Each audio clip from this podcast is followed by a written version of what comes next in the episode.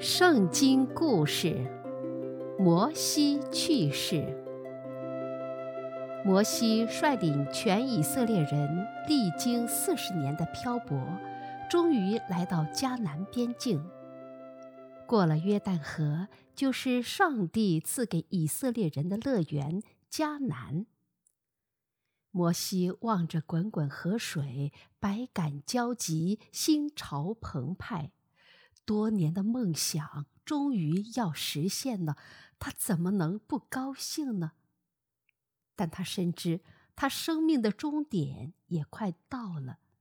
他想起民众在寻的旷野争闹时，上帝曾说过不让自己进入迦南，以示警戒。因为那时自己违背了上帝的命令，他想。在生命即将结束之前，自己还要把几件事情办好。他立即行动起来。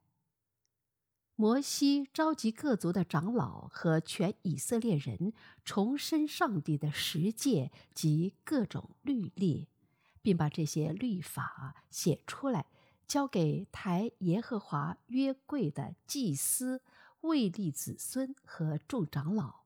让他们教所有的以色列人及他们的后代学习，并谨守遵行，永远尊耶和华为上帝。摩西还要为以色列人选一个可靠的首领，他求告耶和华：“愿耶和华万人之灵的上帝立一个人治理会众。”可以在他们面前出入，也可以引导他们，免得耶和华的会众如同没有牧人的羊群一般。耶和华说：“嫩的儿子约书亚是一个心中有圣灵的人，你将他领来，把手按在他头上，让他站在祭司。”以利亚撒和全体会众面前，宣布他将率领以色列人进入我所启示应许他们的地方。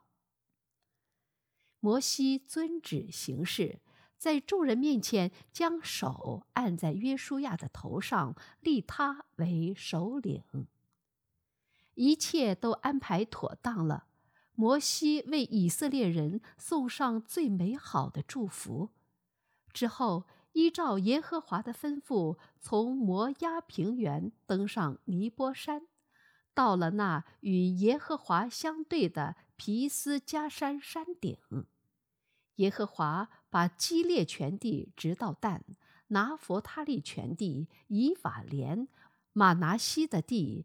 犹大全地直到西海，南地和棕树城耶哥利的平原，直到索尔，一一指给摩西看，对他说：“这就是我向你祖先起誓的应许之地，我必将这地赐给你的后裔。现在我使你亲眼看见了，但你却不能过到那里去。”耶和华的仆人。摩西死在摩押地，耶和华将他埋葬在摩押地伯毘珥对面的山谷中。只是直到今天，也没有人知道他的坟墓究竟在哪里。摩西去世时，精神十足，眼不花，耳不聋。他在埃及生活了四十年，在米甸生活了四十年，沙漠漂泊。又四十年，共活了一百二十岁。以色列人为他哀哭了三十天。以后，以色列人中再也没有出现过像摩西这样的先知，因为他是上帝面对面所认识的。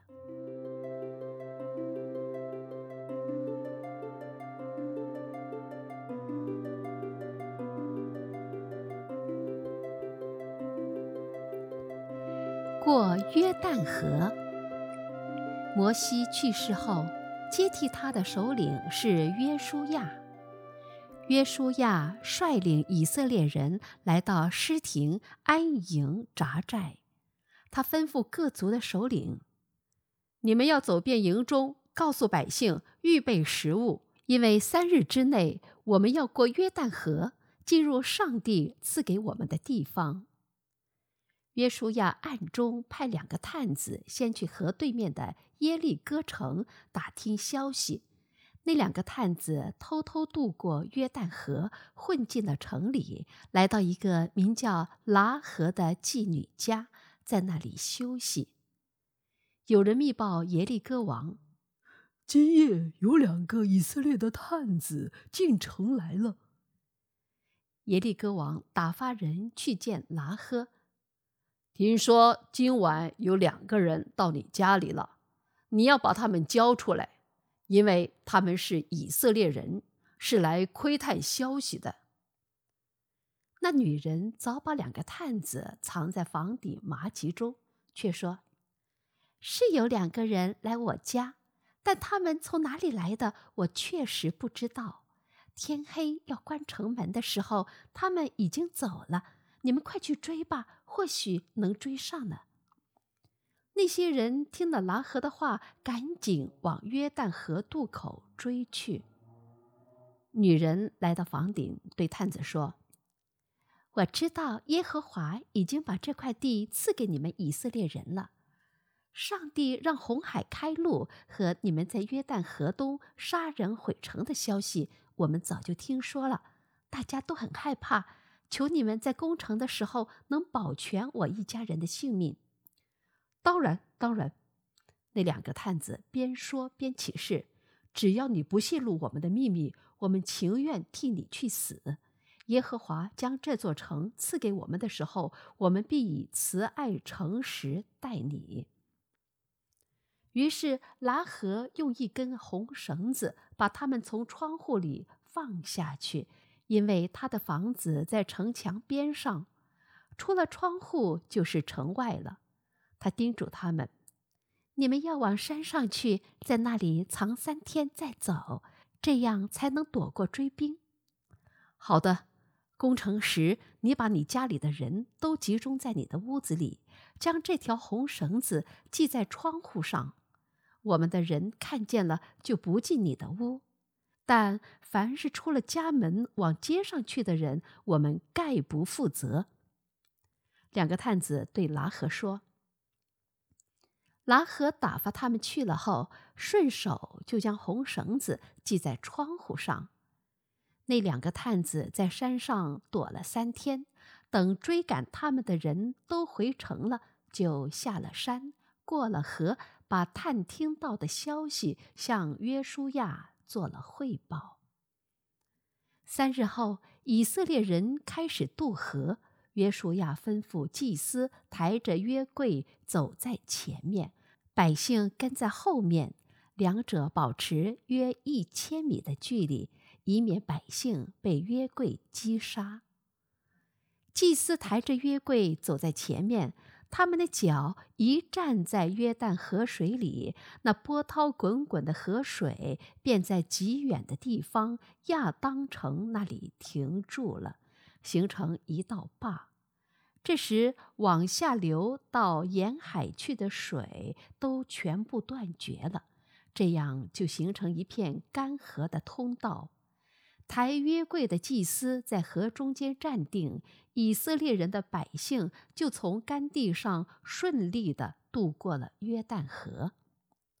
上帝吩咐约书亚：“你从十二支派中各选一人。”从约旦河祭司立足的地方，每人取一块石头，放在你们今夜要住宿的地方。约书亚照办了。等到以色列的人马全都到了约旦河的对岸，约书亚吩咐耶和华的约柜和祭司从约旦河里上来。祭司们抬着约柜离开河中间，继续向前走。说来也奇怪，祭司们的脚一踏上岸，河水就涌了过来。只一会儿，约旦河就恢复了它以前的模样，水仍然涨过两岸，涛声阵阵。正月初十，以色列的百姓们从约旦河上来，在耶利哥城的东边吉甲安下营来。约书亚把从河里取出的十二块石头立在营地，作为以色列人过约旦河的永久纪念。这些石头至今还立在那里。约书亚按照上帝的吩咐，忙着给以色列人行割礼，因为从埃及出来的那些民众都已经死在了旷野的路上，而出埃及后所生的人都没有行割礼。行完割礼，他们就在营中休息，等着痊愈。正月十四晚上。他们在耶利哥平原守逾越节，次日他们就吃到了当地出产的食物，再也不用吃玛哪了。约书亚靠近耶利哥的时候，举目观望，不料看见一个人手里拔出一把刀，站在他的对面。约书亚问：“你是来帮助我们的，还是来帮助我们的仇敌的呢？”那人说：“我是来要做耶和华军队的元帅。”约书亚赶紧俯伏在地：“我主有什么话，请吩咐。先把你脚上的鞋脱下来，因为你站的地方是圣地。”那人说：“约书亚就照着做了。”天使告诉了他攻打耶利哥城的办法。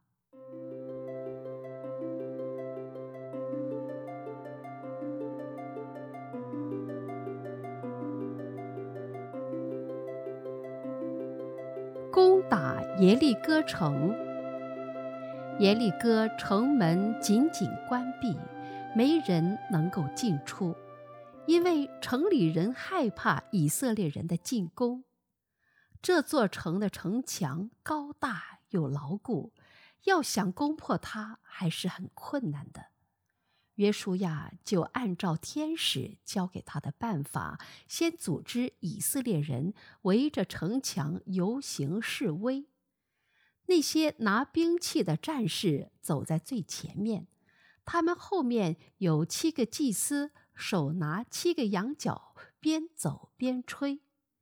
耶和华的约柜紧随其后，约柜的后面是成千上万的百姓。约书亚吩咐百姓：“你们围着城墙转的时候，万万不可呼喊，也不可出声，连一句话也不要说。如果我叫你们呼喊，那时就大声地喊吧。”这支长长的、浩浩荡荡的队伍绕着耶利哥城转了一大圈，然后停下来回营休息。这样每天转一圈，一共转了六天。第七日黎明的时候，他们起来照老样绕城游行。不过这一天他们绕了七圈，到第七圈时，祭司的号角声一响，约书亚就吩咐百姓：“呼喊吧，因为耶和华已经把这座城交给你们了。”于是百姓们。伴随着祭司的号角声，一齐呼喊。这呼喊声如同地震海啸，响彻云霄，直冲向，直冲向古老的城墙。只听“轰”的一声，城墙塌陷了。以色列人冲过断墙残壁，涌进城内，见人就杀。城中不管男女老少，还是牛羊驴等。通通被斩尽杀绝，在这场浩劫中，只有拉合一家幸免于难。约书亚让两个探子去妓女拉合家，把那女人和她的家人带出来，安置在以色列的营外，让他们生活在以色列人中。直到现在，以色列人中还生活着拉合一家的后人。约书亚又吩咐众人燃起熊熊大火，把这座城和城中所有的一切都焚烧掉，只能留下金子、银子和铜铁器皿。留下的这些东西要通通收放在耶和华的库中。如果有人私藏物品，便是违背了上帝的命令，会给族人带来灾难。大家听了，纷纷点头赞同，接着就行动起来。耶利哥城很快变成了一座废墟。众人跟着约书亚一起起誓。若有重修这座耶利哥城的人，他在耶和华面前应当受到诅咒。他立地基的时候必丧长子，安装城门的时候必失幼子。耶和华与约书亚同在，约书亚的名声传遍各地。